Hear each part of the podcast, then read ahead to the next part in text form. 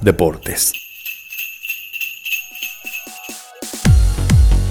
Amigos, pues lo prometido es deuda. Nuevamente tenemos en el estudio a mi querido amigo Sergio Aguilar, director de Emoción Deportiva, a quien recibo con muchísimo gusto en esta cabina de radio. Mi querido Sergio, ¿cómo estás? Bien, muchas gracias. El gusto es mío, Marco, este, amigos de, eh, de la radio, pues prácticamente ya listos para lo que va a suceder hoy por la noche y lo que tenemos ahorita en la mañana en curso. Maravilloso, un fin de semana sumamente activo porque hoy se corre en la noche la eh, décima tercera edición de la carrera nocturna y me imagino que ya están con todos los preparativos contra reloj para el medio maratón de la Ciudad de México.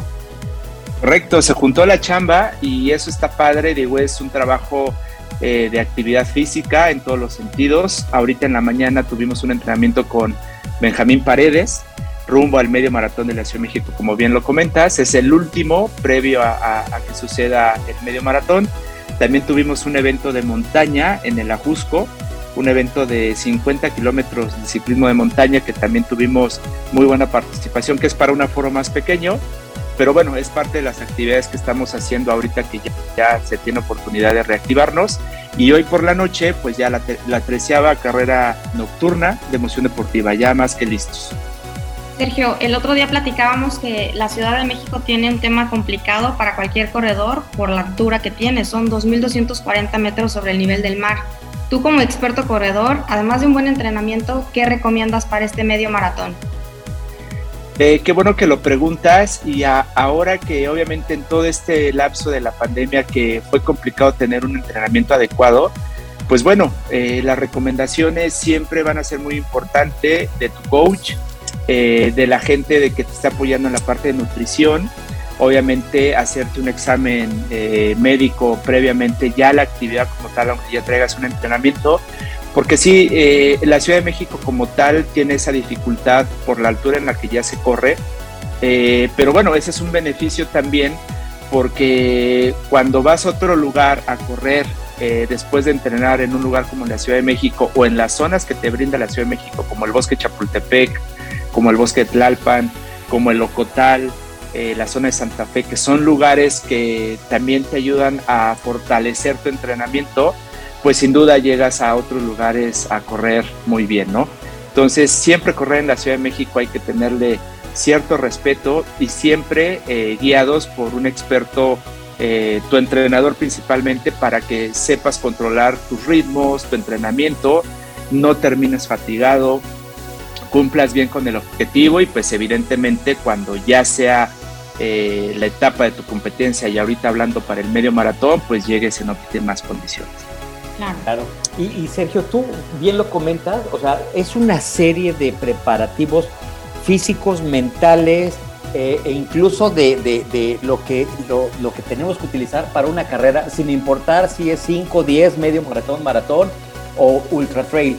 Eh, háblame ahora sí, le quiero preguntar, no nada más al organizador de eventos, sino al experto corredor, porque tú ya tienes una trayectoria también muy importante en competencias. Eh, en tu experiencia personal, eh, dinos, sin importar el tipo de competencia, evidentemente el entrenamiento es básico, pero ¿cuál debe de ser la alimentación previa a, cualquier competencia? ¿Debe ser una alimentación cargada en carbohidratos? ¿Debe ser una alimentación ligera? ¿Qué es lo que tú más aconsejas? Sí, mira, yo en lo particular, pues solamente el tema de los carbohidratos, eh, la semana previa, los días previos, eh, fruta, eh, obviamente hidratarte, o sea, tanto con isotónico como agua este, natural. Correcto. Oye, hay gente que incluso recomienda una noche antes agua mineral. Sí, sí, sí, sí, agua mineral por las sales. Correcto. Que, eso depende mucho de lo que uno esté acostumbrado, ¿no? Porque también es importantísimo que uno no cometa el error de, querer eh, consumir un producto, entrenar, eh, más bien eh, estar listos para ya tu competencia, pero estrenar algún, algún tema de calzado, de textil, que te pueda provocar este, pues solamente ampollas, rosaduras, o si comiste algo que no estabas acostumbrado a hacerlo, eso es importantísimo. Seguir la línea de alimentación y tu dieta que llevaste durante todo el proceso ya previo a tu competencia y no inventar nada previo, porque obviamente todo eso puede ser contraproducente. Entonces, eso es muy importante para que llegues a realizar tu, tu carrera en óptimas condiciones. Claro, justo también tocabas el tema, el outfit adecuado. Eh, eh, no se pongan creativos, o sea, no, no quieran eh, comprar cosas que por tratar de lucir con un outfit moderno, evidente puedan tener algún tipo de escosor o rosadura en la piel por la fricción de la competencia. Correcto. Y bien, si lo hacen y quieren cambiar su outfit, pues evidentemente con tiempo, para que tengan ese espacio de adaptarse el cuerpo al calzado, al mismo textil, si es nuevo, a los tines. Y todos tenemos ese eh, ritual. Ya sabes qué te vas a poner, ya lo vas preparando. Este, muchas veces lo utilizas en tus entrenamientos, obviamente para que el día de la competencia todo eso te sea muy, muy familiar, te sientas muy cómodo y disfrutarlo, ¿no? Este, y sí, y siempre surge esa, ese, esa intención de querer estrenar algo que pues evidentemente pues no te va a dar buenos resultados, ¿no? Entonces, en la medida de que respetemos bien lo que vamos a hacer previa a nuestra carrera, nos va a ayudar mucho. Y, desde mucho tiempo antes podemos ya tener preparado qué tipo de, ropa vamos a utilizar. Perfecto. Y en cuestión de accesorios, de calzado, es, ¿accesorio? ¿Qué accesorios nos recomiendas o cuáles son los infaltables? Pues mira, eh, muchos somos de obviamente de nuestros relojes, nuestros monitores, estar viendo cómo va marcando nuestro paso, pues el tiempo que vas haciendo cada kilómetro, si estás manteniendo tu ritmo. Si te gusta eh, correr con música, pues obviamente también es válido.